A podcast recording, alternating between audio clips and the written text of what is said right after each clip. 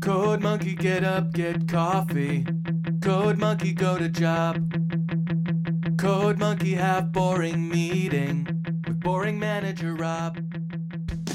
Rob say code monkey. Olá mundo, sejam bem-vindos a mais um Print F Podcast. Eu sou o Marco Simon, eu estou aqui hoje com Márcia do Solaro, muito bom, a Márcia que é gerente da Matera. gerente da matéria, exatamente. E nós vamos falar hoje sobre um pouco de gestão e gerência, como que é feito isso hoje em dia com toda essa questão nova de tecnologias e mudanças de paradigmas de gerenciamento de empresas. Lembrando que esse podcast é um oferecimento da Matera Systems, que este ano completa 30 anos, trabalhando com soluções para o mercado financeiro, instituições de pagamento, e-commerce, entre outros.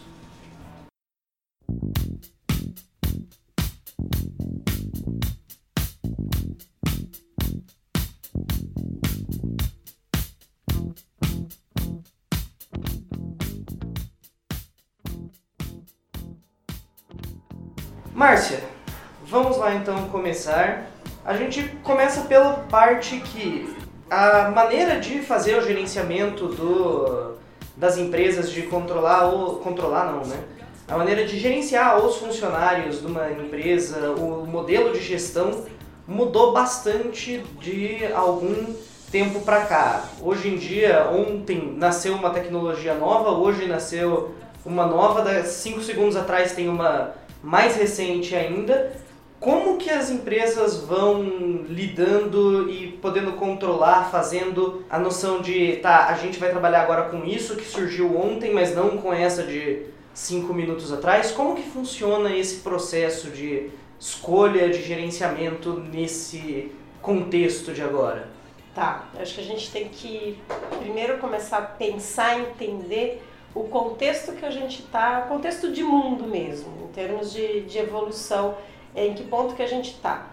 É, o que, que a gente tem? Né? A gente vai construindo as coisas e depois de um certo tempo a gente constrói em cima de coisas já construídas previamente. É o que a gente chama de uma evolução exponencial. Certo. Então eu, eu, eu consigo construir coisas, depois elas ficam maduras o suficiente para eu construir outra coisa em cima dela.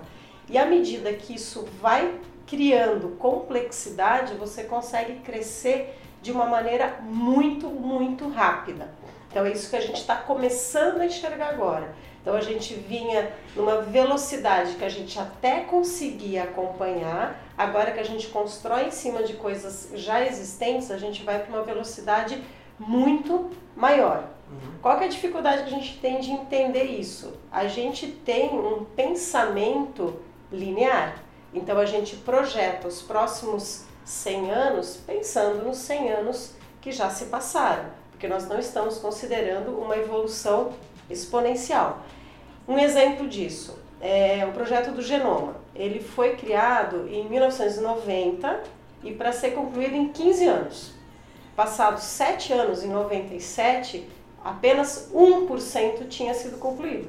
Ok. Se você fizer a regrinha de 1% em 7 anos, você vai levar de 3,700. isso, você vai levar 700 anos para concluir. Só que ele foi concluído em 2001.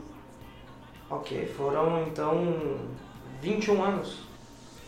Não, 1990 para 2001 foram 11 anos. 11 anos. Nossa, matemática passou Isso, longe foram agora. 11 anos, porque depois que você constrói essa a base das coisas, você consegue fazer construções em cima do que já tem, a evolução é muito rápida.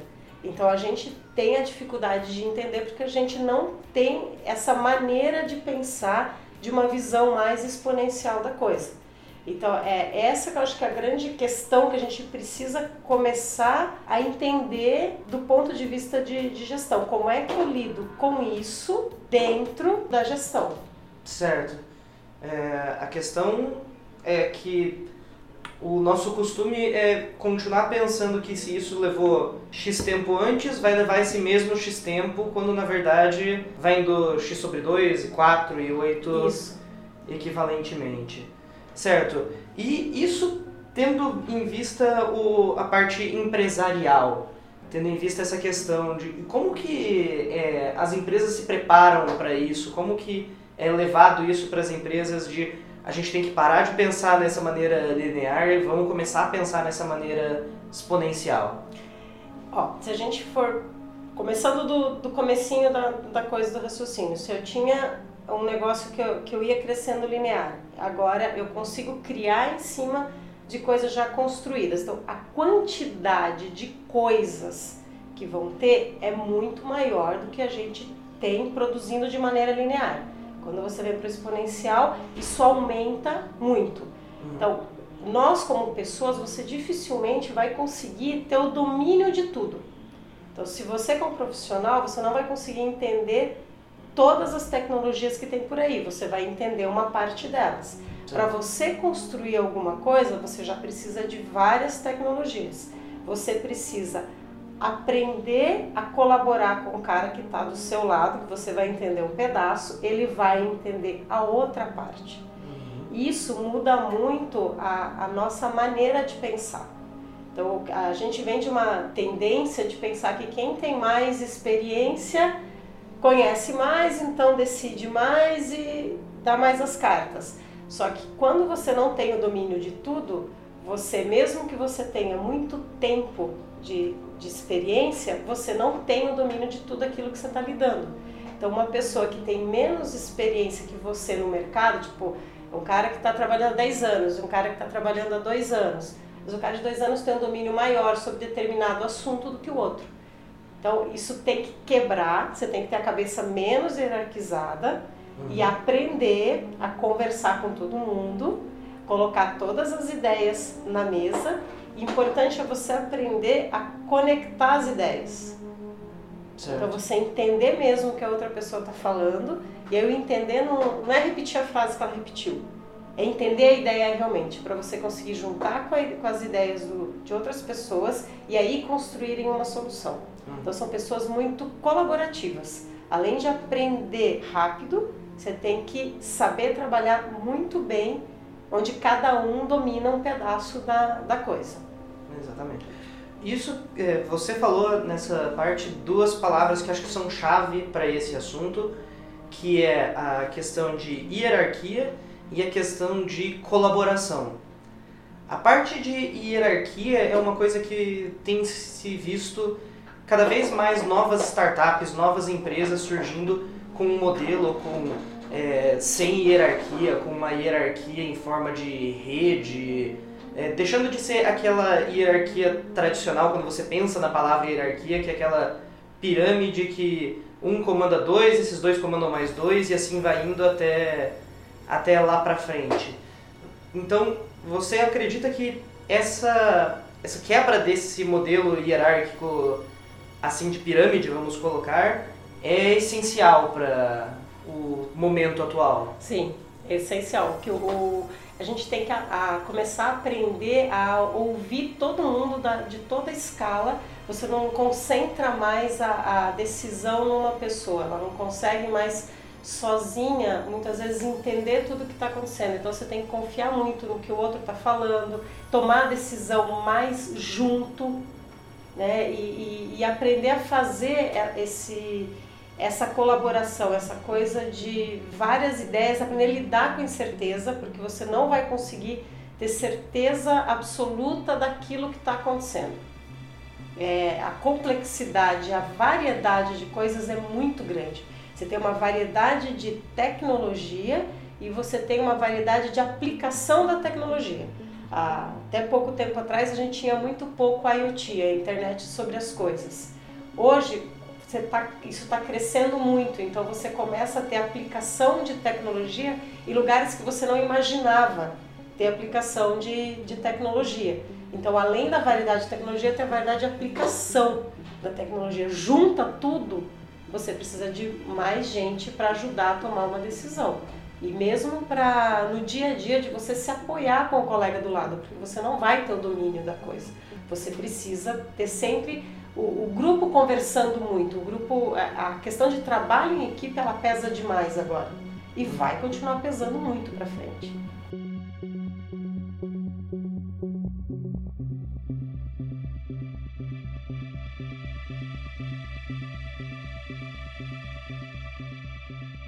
Passando para a parte de colaboração, os funcionários numa empresa atualmente têm toda essa questão de principalmente pelo aumento da quantidade de, do número de tecnologias que tem surgido e não só a tecnologia de programação, mas é, não só a linguagem de programação, mas os frameworks que envolvem aquela linguagem, que vão ter utilidades específicas, sejam similares ou não, alguns vão ter vantagens, outras menos vantagens.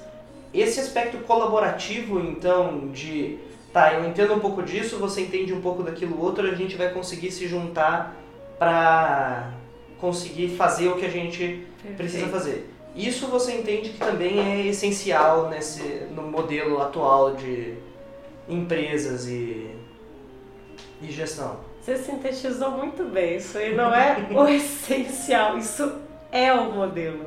Eu conheço muito bem um pedaço, você conhece o outro. Como é que a gente senta junto e faz, constrói alguma coisa? É você olhar um problema, olhar um projeto, como é que ele deve ser levado, como é que esse projeto deve ser construído, quem conhece o que, como é que a gente junta e faz. É, é um pouco da analogia de construir uma casa, do tipo, você tem o pedreiro, tem o eletricista, tem o encanador e tal. Cada um vai ter que ir conversando com o outro para saber em que momento entra um, em que momento entra o outro, como é que um afeta o outro. Quer dizer, o cara, a hora que vai construir a parede, afeta ou não afeta o cara do, do encanador? Afeta. Essa é completa as habilidades ali e vai subindo. Parece meio óbvio mas no dia a dia não é tão fácil assim você lidar com isso num grupo. Uhum. No dia a dia isso gera muito conflito, gera muito, às vezes até ego, eu quero fazer desse jeito, o outro quer fazer do outro, e você tem que entrar num, num acordo.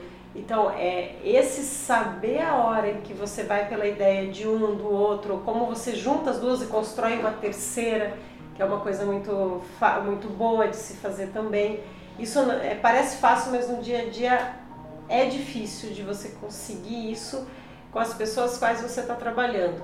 Você nem sempre, né, nem sempre, você não, não escolhe muito com quem você vai trabalhar. Você entrou na empresa, você entrou naquele determinado time, você vai trabalhar com fulano, ciclano, beltrano. Alguns são pessoas que você conhece muito bem, que você se dá bem, e algumas pessoas não você tem alguma dificuldade. Isso é inerente do ser humano, a gente é diferente. Então a gente não pode achar que todo mundo vai pensar igual e vamos ser felizes.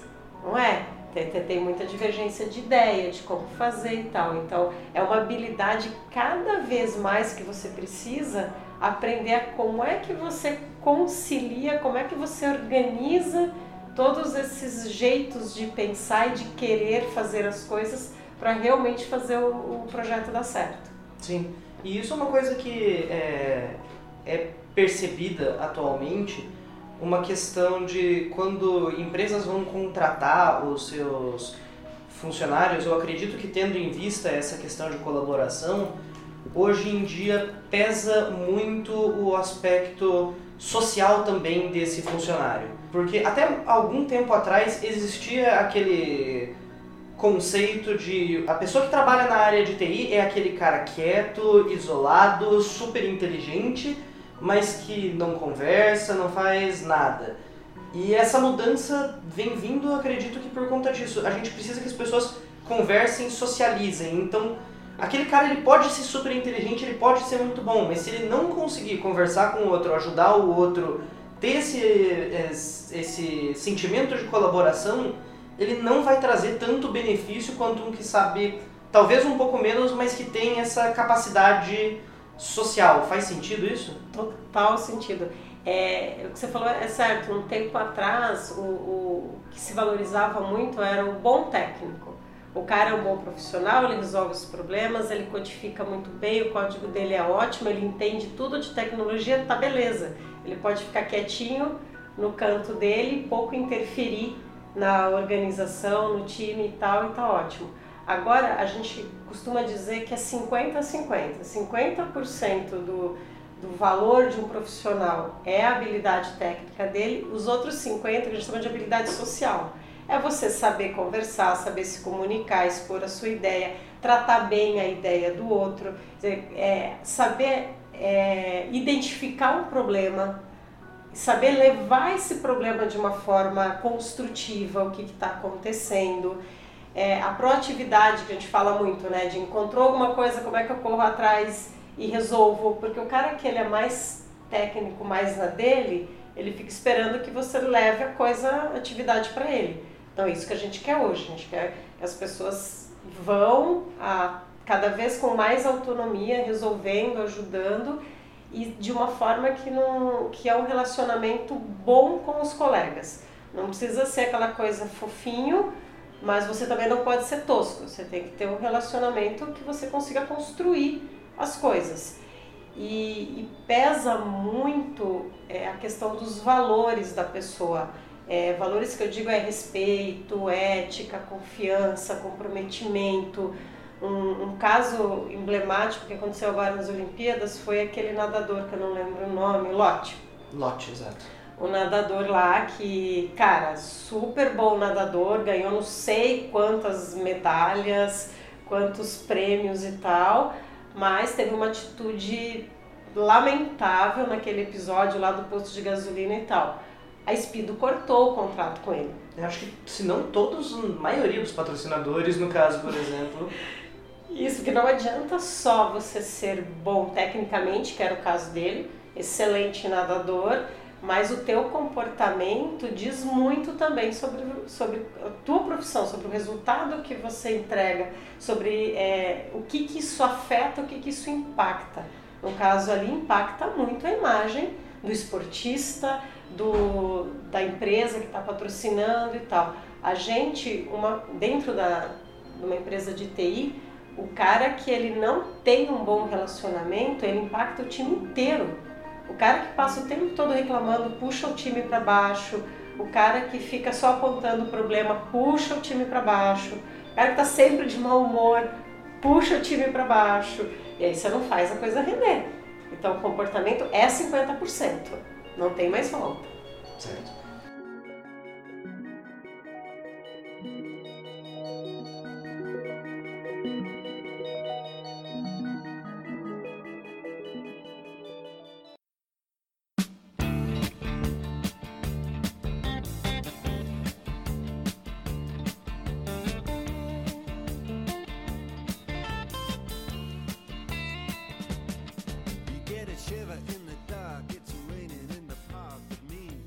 Márcia, esses dias atrás eu estava vendo um documento sobre um estudo sobre essa questão da empresas com sistemas hierárquicos diferentes e um dos casos que falava muito é que para que isso consiga acontecer de uma maneira eficiente, porque quando você acaba diminuindo a hierarquia, assim, digamos, quando você diminui a, o, a diferença de responsabilidade para cada nível, os níveis que sobram acabam meio que por consequência tendo uma responsabilidade um pouco maior.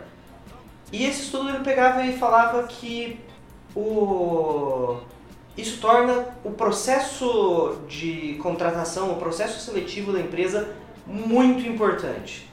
Faz que esse processo ganhe um nível de importância imenso. Como que a pessoa que quer entrar para uma empresa atualmente, no futuro próximo, considerando que a tendência é que isso vá acontecendo com cada vez mais empresas, como que esse profissional que vai entrar no mercado, que vai entrar numa nova empresa, tem que se preparar para ser aceito, assim, digamos, que ser, como que ele vai se tornar o profissional que essas empresas querem? É, ou seja, como ele está bem inserido no mercado.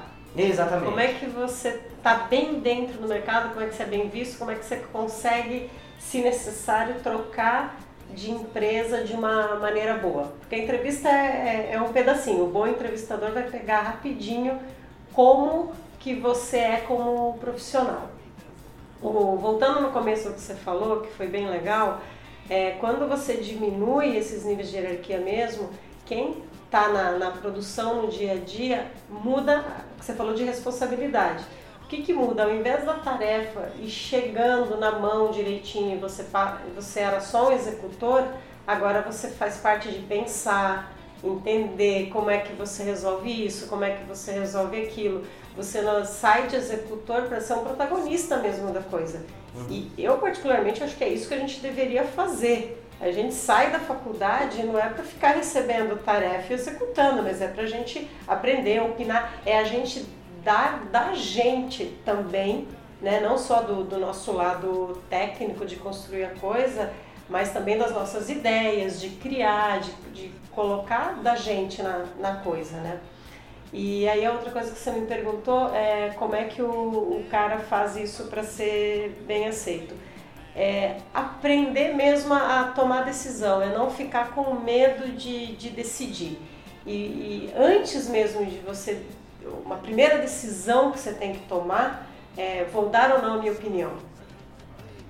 Porque às vezes você está numa discussão e você fica assim, e aí? Eu digo ou não digo o que, que eu estou pensando para resolver esse problema? É, é, é, uma barreira que você passa com você mesmo, que você fica naquela. O que, que os outros vão pensar a respeito da minha ideia? E às vezes você acaba ficando sem falar, mais com receio do que os outros vão pensar, isso te, te segura. Não tem jeito, tem que falar. Sim. não tem outro remédio. Você tem que falar, você vai falar besteira algumas vezes, vai, aprenda a lidar emocionalmente com isso, com o dia que você falou uma besteira, e você vai dar boas ideias também. E aí com isso você vai aprendendo que em que situações você tem ideias muito boas, em que situações você patina um pouquinho, quer dizer, você não, não consegue entender muito bem, não domina muito bem aquilo. Dá a sua ideia também, mas você sabe que ali você está no terreno um pouquinho mais arriscado.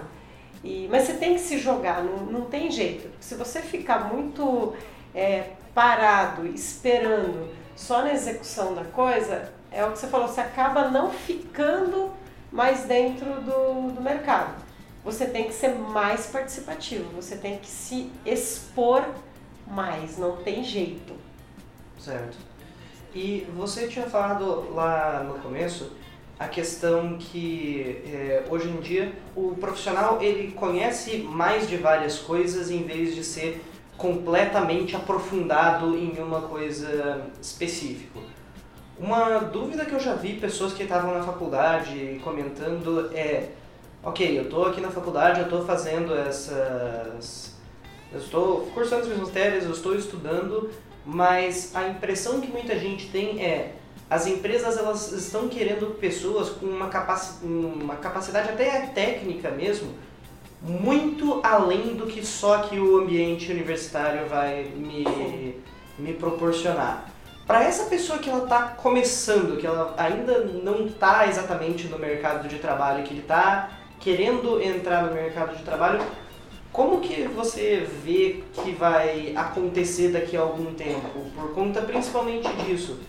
É, o próprio ambiente é, universitário não é o mais. não tem como te preparar para 100% das situações e às vezes a pessoa ela não tem o, aquele. Principalmente tem muita gente que faz faculdade tem que trabalhar, por exemplo, que não Sim. tem aquele tempo para ficar se dedicando integralmente aos estudos, para daí assim criar um portfólio, assim, digamos, de conhecimento maior.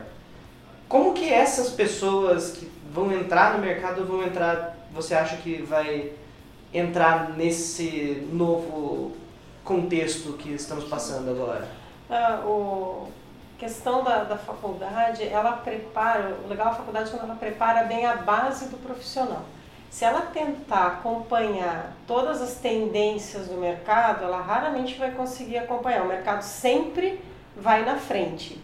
Mas se ela formar o profissional com uma base muito boa que permite a ele fazer um aprendizado mais sólido do que vem por aí para frente, é o melhor que ela pode fazer. Então, a hora que você sai, realmente você não sai pronto. Se você sai com uma base boa, você consegue aprender mais rápido. Aí a questão do profissional que eu acho muito importante, um profissional de TI, você tem que gostar de estudar porque é uma área que tem que ter dedicação de estudos e você tem que fazer isso por gosto mesmo, não por, por pressão, algum, assim, porque eu preciso fazer. Vai durar muito pouco. Então, o profissional de TI tem que ser um profissional que gosta de estudar, que aprende rápido, e aprende a aprender também, né? Como é que eu aprendo? Porque Uhum. você vai ser muito mais você aprendendo sozinho do que alguém te ensinando. A maioria da gente aqui, se você contar as coisas que alguém te ensinou, são muito poucas. Sim. A maioria você foi aprender sozinho. Então, de alguma maneira, um você gosta de estudar e o outro você aprendeu um jeito de você aprender mais rápido ou de aprender melhor. Porque não necessariamente, é, quando eu falo de gostar de estudar, são N horas de, de estudo. Você pode criar um método, um jeito seu de aprender, que você aprende mais rápido. Sim, sim. Então, é, o profissional de TI você tem que mapear isso. Eu gosto de estudar e eu sei como eu aprendo. Eu aprendi a aprender. Uhum. Exatamente.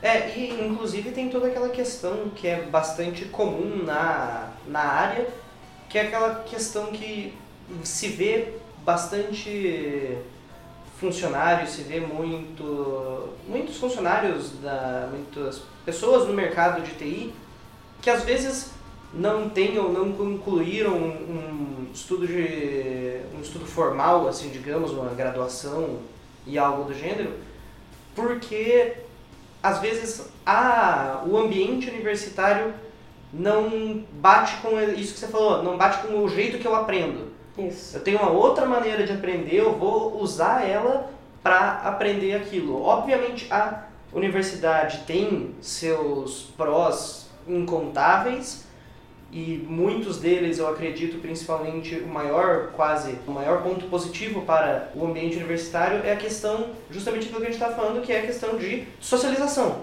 Você tá ali com pessoas que têm um interesse próximo do seu porque se você está naquele curso acredito que seja porque você tem interesse e os seus colegas também então ele te prepara nesse aspecto social você vai conseguir você tem pessoas ali próximas para conversar para ir melhorando esse aspecto, né? Então tem essas vantagens, mas não necessariamente vai ser aquilo que eu falei, o seu, aquilo que você falou, aliás, o, o jeito dela aprender. Isso. Muito interessante.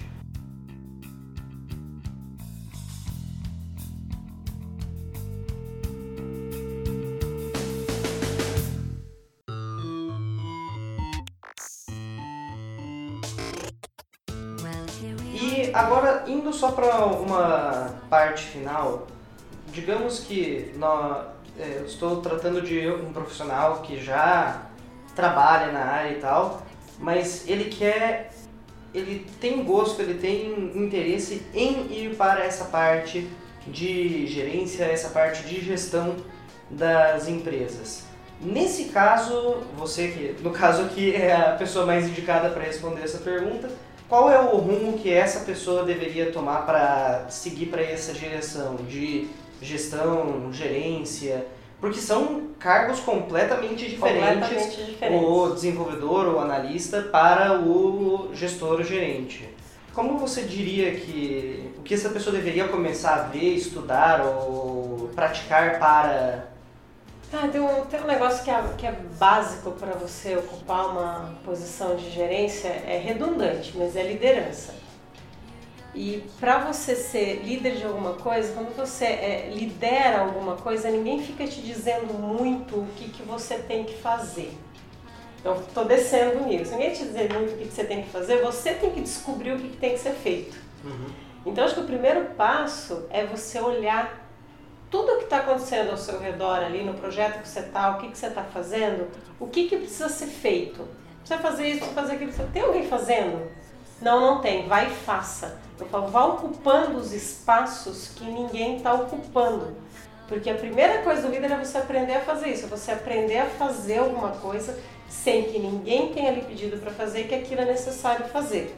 Gente volta para proatividade lá de trás, que era Isso. importante na hora de contratar o funcionário. Exatamente, porque o líder você tem justamente isso, você tem que enxergar tudo aquilo que tem que ser feito e você tem que mais tarde, primeiro você vai aprender isso, depois você vai aprender como é que você conduz as coisas para que elas sejam feitas, que chega um nível que você já não consegue mais fazer, seja pelo cargo que você ocupa, tipo, hoje eu já não consigo mais programar assim, mas eu sei o que, que tem que ser feito, aí você vai lá, Simon, e faz a programação direitinho, ou porque é uma coisa muito grande que uma pessoa sozinha não faz. Mas você precisa ter essa noção do que, que tem que ser feito. Eu falo que, a, por exemplo, os processos que a gente tem na, na empresa, os métodos e tal, tudo, eles endereçam 80% dos problemas. Ok, você está o projeto, 80% do projeto é coberto pelo processo. Uns 20% não cobre, porque não vai ter um processo que vai cobrir tudo. Uhum. O que não cobre é onde normalmente a gente de liderança é escalado para ajudar a resolver. Por quê? Porque normalmente falta alguém que não enxerga isso. Sim. Então o primeiro passo é enxerga aquilo que devia ser feito e não está sendo feito. Uhum. E enxergue e faça. Não fica naquela de devia ter feito isso, devia ter feito aquilo, ninguém está olhando, ninguém está fazendo. Você tem que se lançar e fazer. É arriscado? É. É arriscado. Principalmente quando você está é, bem no começo, as pessoas te olham e falam, mas por que, que você está fazendo isso? Você não devia estar tá fazendo isso, isso não é sua responsabilidade. Uhum. Mas você tem que fazer. Se você quer almejar um cargo de liderança, esse é o primeiro passo. Certo. E uma coisa que eu estava parando para pensar quando você fala dessa questão de deshierarquização das empresas. Como que fica essa questão de é, existem já empresas, como eu disse, startups, que são um modelo completamente linear, completamente achatado de Sim. hierarquização. Então, nesse caso, não existe oficialmente, assim, digamos, entre aspas, o papel do gerente. Eles são, em teoria, meio que todos são gerentes, mas sempre se vê, tem um vídeo bem interessante que eu vou deixar linkado na, na postagem sobre o como que funciona o Spotify. Uhum. E nele é, eles deixam isso mais ou menos assim, do tipo, não existe nas células, nas equipes, não tem um gerente que cuida daquilo, mas meio que naturalmente alguém vai ter um, é, um papel meio que de mais liderança, assim. Seja Sim. porque ele tem um conhecimento técnico maior do que as outras pessoas daquela equipe, ou por próprio é, aptidão mesmo para, uhum. para a liderança. Então é isso que você falou, essa questão de proatividade, essa questão de visão, ver o que que está faltando, eu vou ali e vou fazer, é, ainda continua sendo importante mesmo em lugares onde não existe a hierarquia. Isso é mais que... importante. Exatamente. É mais importante ainda. É, um dos problemas de, de empresas muito hierarquizadas é que as pessoas não sabem direito para onde elas estão indo. Uhum. Seja porque é, a coisa ninguém dá muita bola porque elas, que elas precisam saber, por exemplo, você está construindo um negócio que alguém está conduzindo, ou duas, três pessoas estão conduzindo de uma maneira mais hierarquizada, isso vem descendo, a informação quase não chega para você que está lá embaixo na, na base. Então, vai diluindo cada vez mais. Vai diluindo cada vez mais. Então, é, você não consegue agir porque você não sabe direito para onde você está indo. Toda organização que ela é mais flat, ela é menos hierarquizada, você tem que ter uma clareza muito grande de para onde a gente está indo, o que, que a gente está fazendo, o que, que a gente está construindo. Uhum. Para que você entenda, assim, você tem que saber o que precisa ser feito para ver o que, que, o que precisa ser feito e não está sendo feito para você começar a agir e fazer. Uma das coisas bem legais do, do Spotify ali do, desse vídeo tem uma parte que ele fala da, da autonomia dos times e do, do grau de conforto que as pessoas têm ali, da competência e autonomia que elas têm no, nos times, né? E o cara precisa, o chefe lá, o exemplo que eles dão é que precisa atravessar o rio. E tem várias maneiras de você dizer isso para um time. Você pode dizer para o time: construa uma ponte. Quando você diz construa uma ponte, você acha que você sabe o que tem que ser feito, tá? Então você já determinou e eles vão executar aquilo. E aí eles vão construir a ponte, sei lá, da maneira com que eles acham melhor fazer. Mas esse time perdeu muito da autonomia. Sim. Quando você diz atravessa, é, preciso atravessar o rio, você está fazendo com que o teu time pense, porque na verdade o teu objetivo é esse, eu preciso que atravesse o rio. A, a gente como gestor tem que cortar um pouco essa tendência de dizer construa a ponte. Uhum. Tá? Pode ser é, é, baixar um pouco do ego, que eu falei que você tem que baixar a tua própria hierarquia, né? Tira isso da tua cabeça um pouco, porque às vezes o time pode achar uma outra solução. Só que você tem que deixar muito claro o que, qual é o problema a ser resolvido. O problema a ser resolvido é atravesse o rio. O problema não é construa a ponte. Sim. É, tem uma diferença muito grande na condução do time. Uhum. E uma das, da, das coisas de, de gestão que eu acho que é muito forte, que a gente tem que entender, a gente como gestor, dentro de times menos hierarquizados, é que o teu papel é muito, eu falo que é margem de rio. Você, me, é menos do que você dizer como fazer as coisas, você mais vai margeando o time para ir para a direção que tem que ir. Quando você vê que escapa essa margem, te traz de volta, mas é o time ali no meio que vai dando a vazão e que vai fazendo a coisa andar. Sim. Você não, não diz a ponte, você diz o problema. Então, assim, é, é muito dessa condução que o gestor faz, ele não entra tanto no, no como, no que vai ser feito, mas Uhum. ele dá muito a direção e as restrições, porque a margem é muito da restrição. Porque não é uma coisa, esse jeito de falar parece que o time faz o que quer.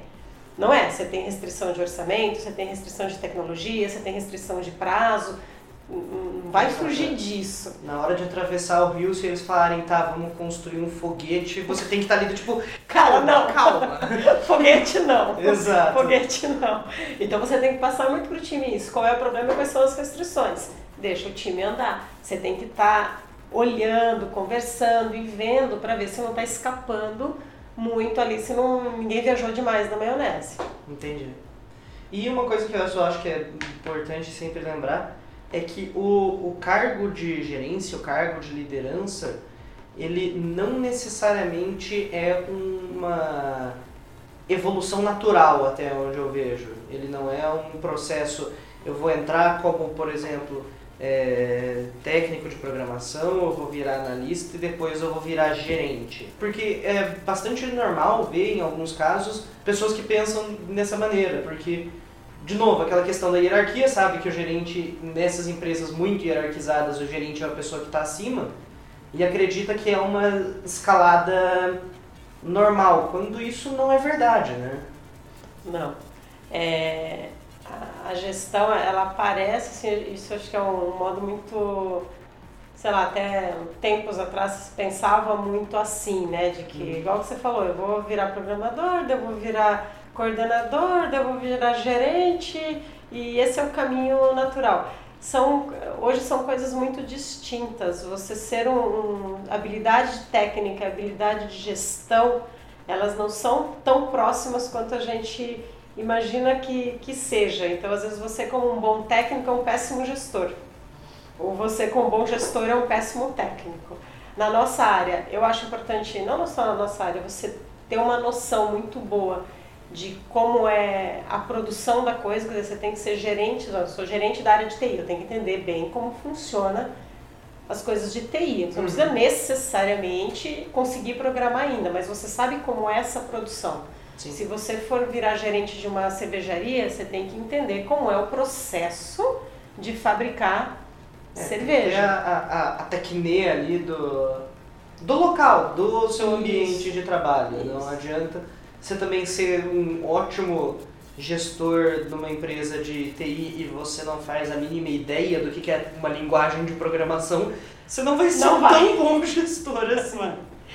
Mas o caso ali, a, a gente hoje trabalha muito com o pessoal fala de carreira em Y, tem outras terminologias e tal, que é você crescer muito dentro da área técnica. Uhum. E é você evoluir, eu falo, dentro da área técnica ainda tem várias ramificações.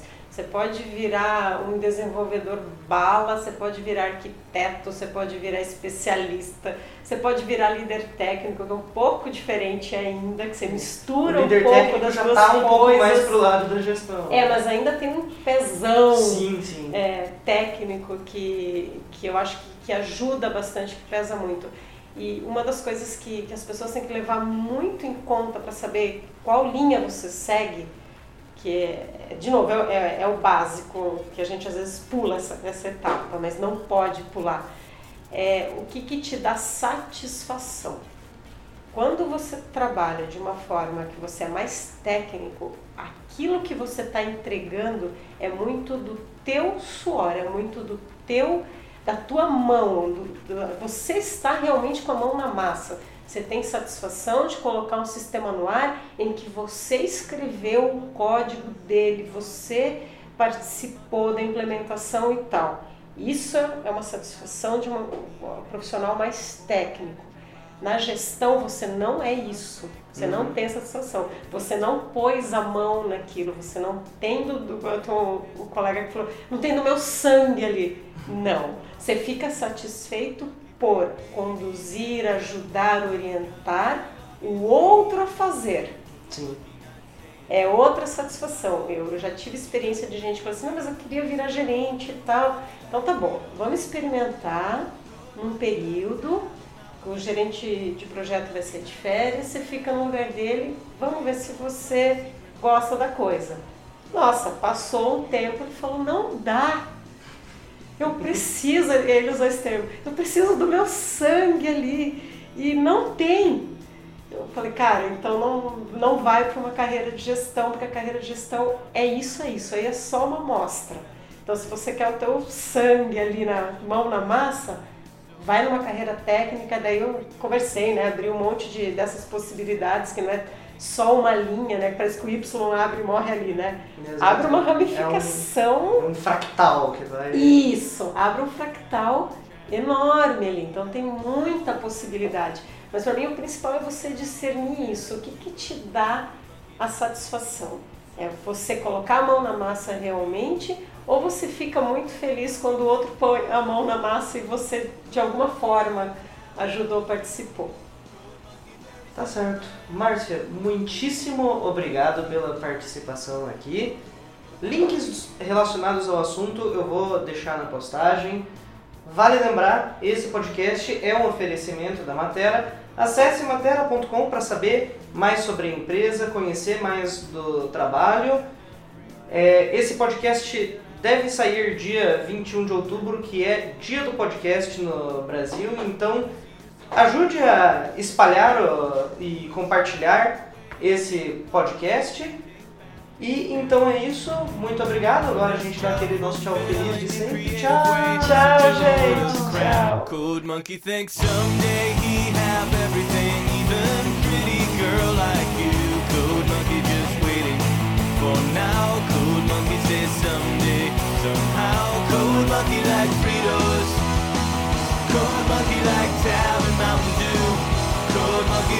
Simple man. Big, warm, fuzzy secret heart. Code monkey like you. Code monkey like you.